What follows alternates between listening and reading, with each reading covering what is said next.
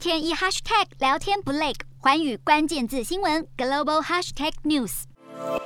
美国众议院议长裴洛西原先计划在八号率领访团访问日本后，十号来台，成为二十五年来首位访台的美国众议院议长。没想到裴洛西出发前经传确诊新冠肺炎，虽然目前没有症状，但访问亚洲的行程将会延后。而中国对于裴洛西即将访台一事感到不满，痛批违反一中原则。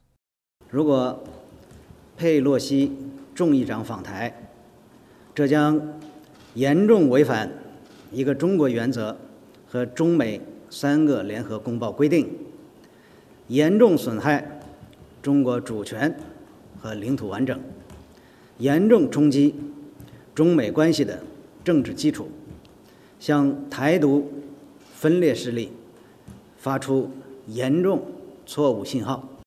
中国外交部发言人赵立坚表示，中国已经向美国提出严正交涉，即便赵立坚不断重申一个中国原则，美方仍频频释出有台讯号。像是美国财政部长耶伦六号表示，一旦中国对台湾采取侵略行动，美国将运用一切工具制裁中国，就像制裁俄罗斯一样。而美国副国务卿雪曼六号也指出，中国应从西方在乌俄战争上的协调反应中吸取教训。用任何武力夺取台湾的行为都不会被接受。对于台海局势紧张，赵立坚再次怪罪台湾和美国，还认为台美刻意将台湾和乌克兰问题相提并论，混淆视听。看得出中国对于台美友好关系相当崩溃。但除了一再重申一中原则、违反中美三公报等老调重弹外，似乎也不敢轻举妄动。